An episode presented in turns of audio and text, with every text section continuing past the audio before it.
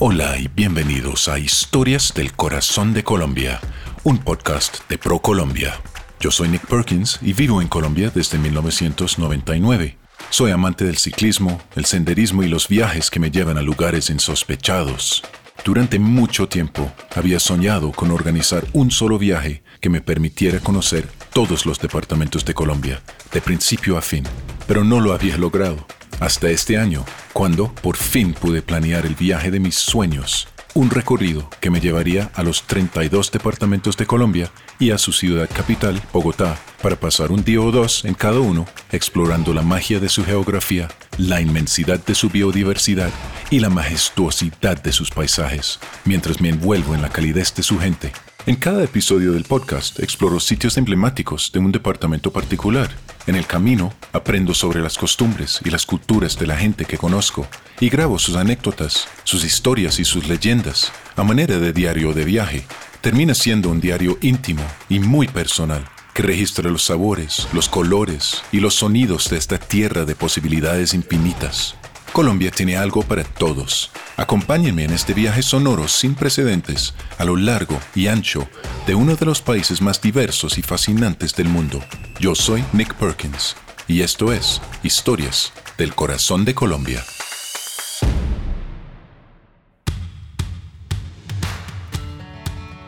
En este episodio del podcast fue a hacer un recorrido por el departamento de Cundinamarca Cundinamarca es el departamento que rodea la ciudad capital de Bogotá. Es un departamento mayoritariamente montañoso. Tiene unas tierras bajas, pero más que todo es un departamento montañoso y hoy he escogido por recorrer las montañas en mi bicicleta. Les comentaré más sobre esto en un momento. Y he escogido venir a la laguna de Guatavita.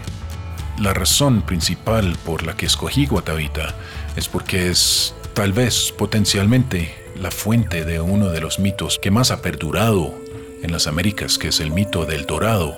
El récord histórico eh, sugiere que el mito podría ser así tal cual, meramente un mito que fue inventado por las culturas originales de estas tierras, que ellos sabían que los conquistadores españoles les interesaba una sola cosa, y eso era robar la mayor cantidad de oro que podían.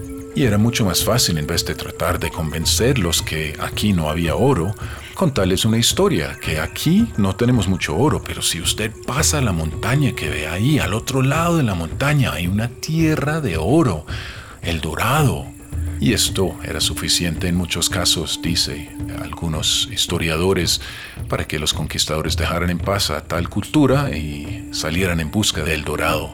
Nunca sabremos cuál es la verdad, pero sabemos que Guatavita es la fuente de uno de los mitos, es una leyenda, de hecho es parte del récord histórico de la cultura muisca. Y mi guía hoy nos va a explicar mucho más sobre de dónde viene ese mito, de, de qué ceremonia verdadera viene ese mito.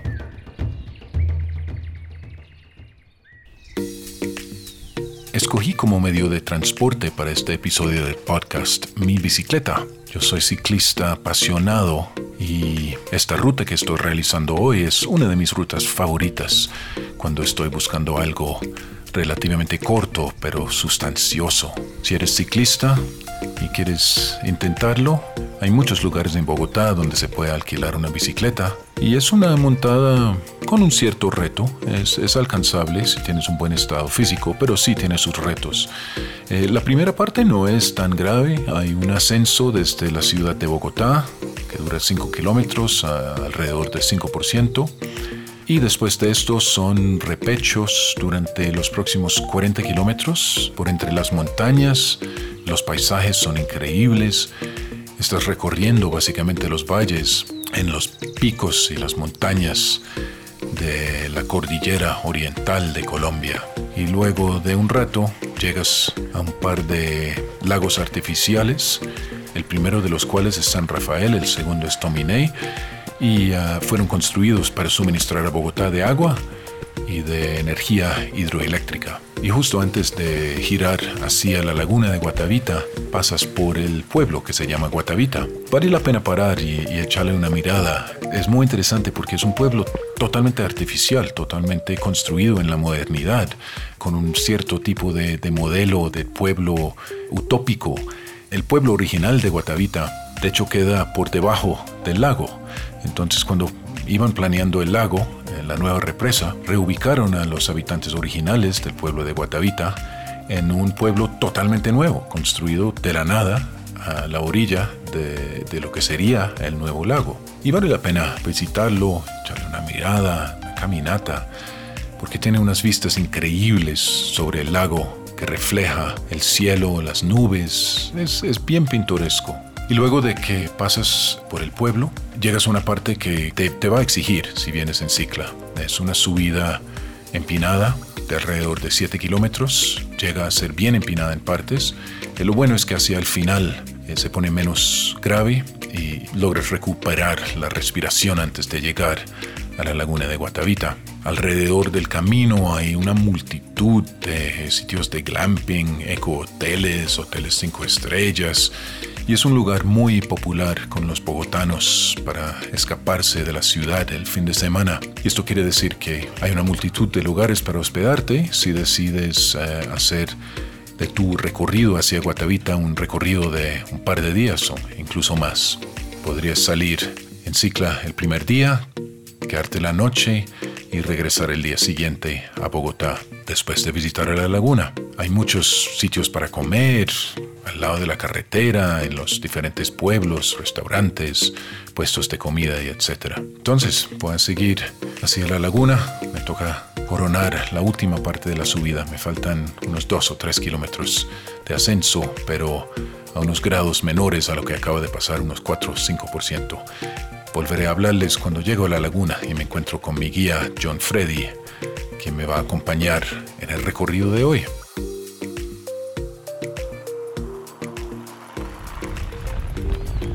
Días. Estoy buscando a John Freddy. señor. Con usted, soy Nicolás. Ah, ¿qué más? ¿Qué tal? ¿Cómo está? está? Bien, muchas gracias. ¿Cómo vamos? Bien, ¿cómo le ha ido? Ah, bien, qué chévere.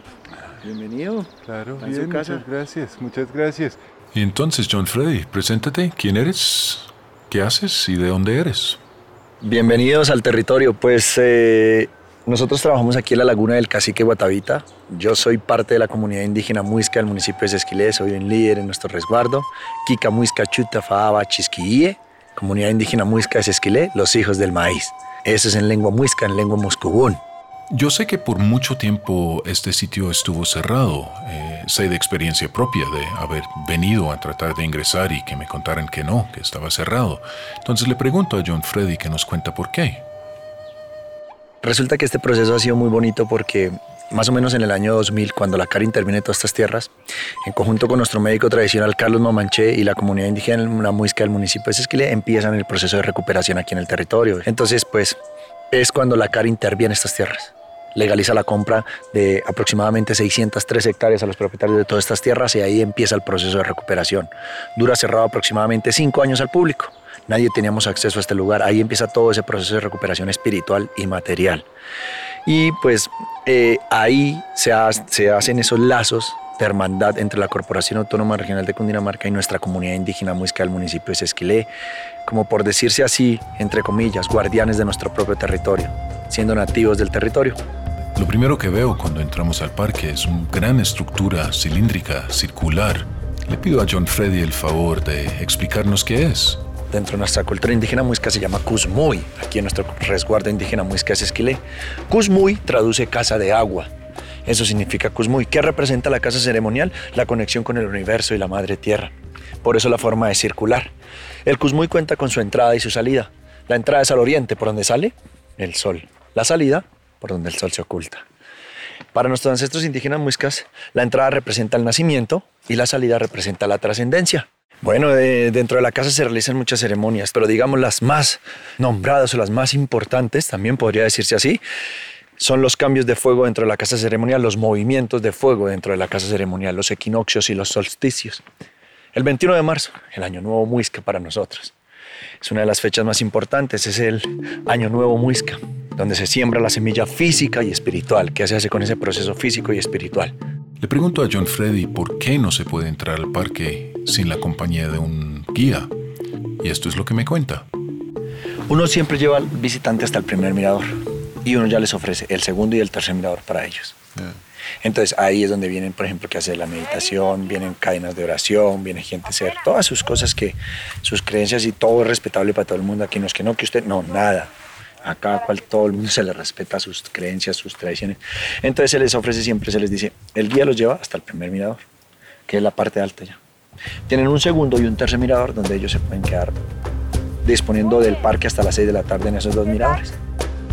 Y ahora hemos llegado al momento que todos hemos estado esperando. Bueno, yo sé que por lo menos yo y John Freddy nos va a contar sobre la leyenda de la ceremonia que dio lugar a la vinculación de este sitio con la leyenda del Dorado.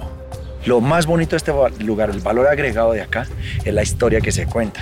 Eso es lo más bonito, que no es solamente que vienen, se toman la foto y se van, no, sino que entran, se ingresan a la casa ceremonial, se les cuenta la preparación del cacique, luego se pasa a un punto de reflexión, luego llegamos al boquete donde se cuenta toda la parte de la colonización, luego empezamos el ascenso en un bosque altandino, luego pasamos a un subpáramo y luego llegamos a la parte alta concluyendo contando la leyenda del cacique Guatavita. Entonces ese valor agregado es lo más bonito, lo que más le gusta a la gente, porque la gente dice, claro, uno creía que era solo venir a tomar la foto, no, se llevan toda la historia ingresando a la reserva. Y aquí va la historia del cacique bañado en oro. Comienza la ceremonia ya en el Cusmuy, ¿no? Toda esa noche comienza la ceremonia. Sobre las 5 de la mañana salen de la casa ceremonial y empiezan a subir, así como hicimos nosotros dos, para llegar hasta la parte alta de la montaña. Luego de ubicarse en la parte alta, todos empezaban a ubicarse en alrededor de la laguna. Entonces, ¿qué hacían todos alrededor? Se ubicaban de espaldas todos nuestros ancestros y empezaban a tocar sus tambores, flautas, batutas, tamboriles, todos felices, cantaban, tocaban, pero de espaldas a la laguna. Nadie podía ver ese ritual, era demasiado íntimo, era muy personal, muy sagrado. De espaldas, pues empezaban luego de tocar sus instrumentos al nuevo cacique, a este muchacho lo empezaban a despojar de toda su vestimenta otra vez hasta dejarlo desnudo. Luego le empezaban a aplicar el zumo de plantas pegajosas en todo su cuerpo, ¿sí? Y lo bañaban con miel. El oro lo trituraban, lo cernían, lo molían hasta convertirlo en polvo y con unos maderos huecos redondos le soplaban el oro en polvo desde la punta de la cabeza hasta la punta de los pies. Luego, a la balsa, era inmensa, la amarraban con el caucho sabanero y le aplicaban el mismo procedimiento que al muchacho, pues por eso también la apariencia de la balsa ser de oro. Ingresaban en esa balsa hasta la mitad de la laguna. Y cuando estaban en, justo en la mitad de la laguna, la ceremonia empezaba solamente cuando el primer rayo de sol salía y se postraba sobre ellos. Ahí era donde empezaba la ceremonia, porque arriba estaba Sua, el sol, la parte masculina. Abajo el agua, la tierra, la parte femenina. O sea que este de acá era el ritual de la fertilidad, el de la fecundidad. El cacique luego de saludar al sol, él pedía todo su permiso para empezar a despojarse de esas pertenencias de oro que llevaba en el cuerpo.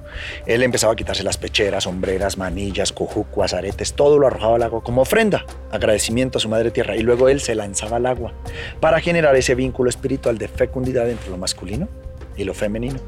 En el agua, él se limpiaba todo oro en polvo que llevaba en su cuerpo, lo dejaba allá en la laguna como su esperma, el sudor de Sua, el sudor del sol.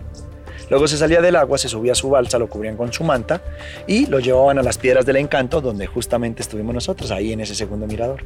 En esas piedras lo posicionaban y ahí le entregaban el bastón de Tíbar, el bastón de autoridad que lo consagraba como el nuevo cacique Guatavita.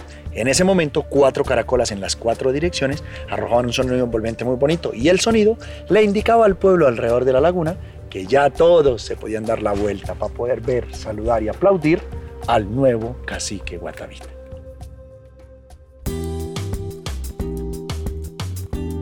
Tuve un día fantástico en la laguna de Guatavita. Siempre me gusta tener una excusa para montar mi bicicleta. Bueno, no necesito excusas, pero siempre es bueno montar mi, mi bicicleta y llegar aquí a la laguna de Guatavita y ser recibido por John Freddy, una persona de la comunidad indígena local, de la nueva generación de su comunidad.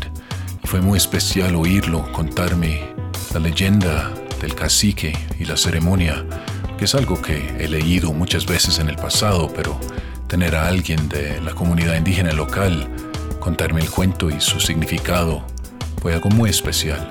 Y de hecho me dice John Freddy que a él le gustaría cerrar este capítulo con un saludo al agua y a la laguna, interpretada por él mismo.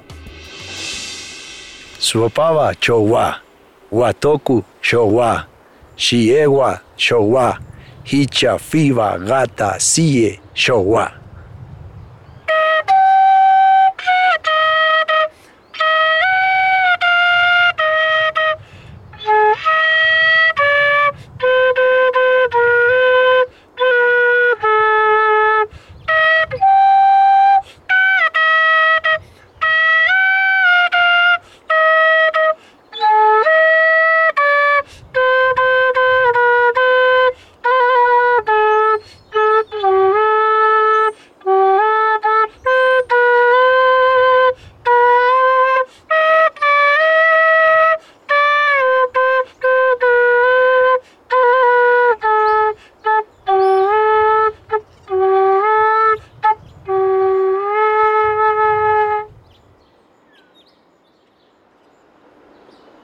Cundinamarca hace parte de la región turística de los Andes Orientales colombianos. Es el departamento del agua, del páramo, del embalse, la represa, el humedal, el río. Es la región de los muiscas, donde está Chía o Suezca, que son la diosa luna y la roca de las aves. Tierra de la leyenda del dorado, que con muchas más leyendas permanecen en la memoria del cundinamarqués para conocer más lugares como la Catedral de Sal de Zipaquirá, Guatavita, los parques naturales de Chingaza o Chicaque o Andrés Carne de Res en Chía, visite colombia.travel. El podcast Historias del Corazón de Colombia ha sido producido por ProColombia. Su contenido está protegido por las leyes de la República de Colombia sobre propiedad intelectual y no refleja la posición del Gobierno Nacional, ProColombia, ni de las entidades que han intervenido en el proyecto por lo que no asumirán responsabilidad alguna por lo allí expresado.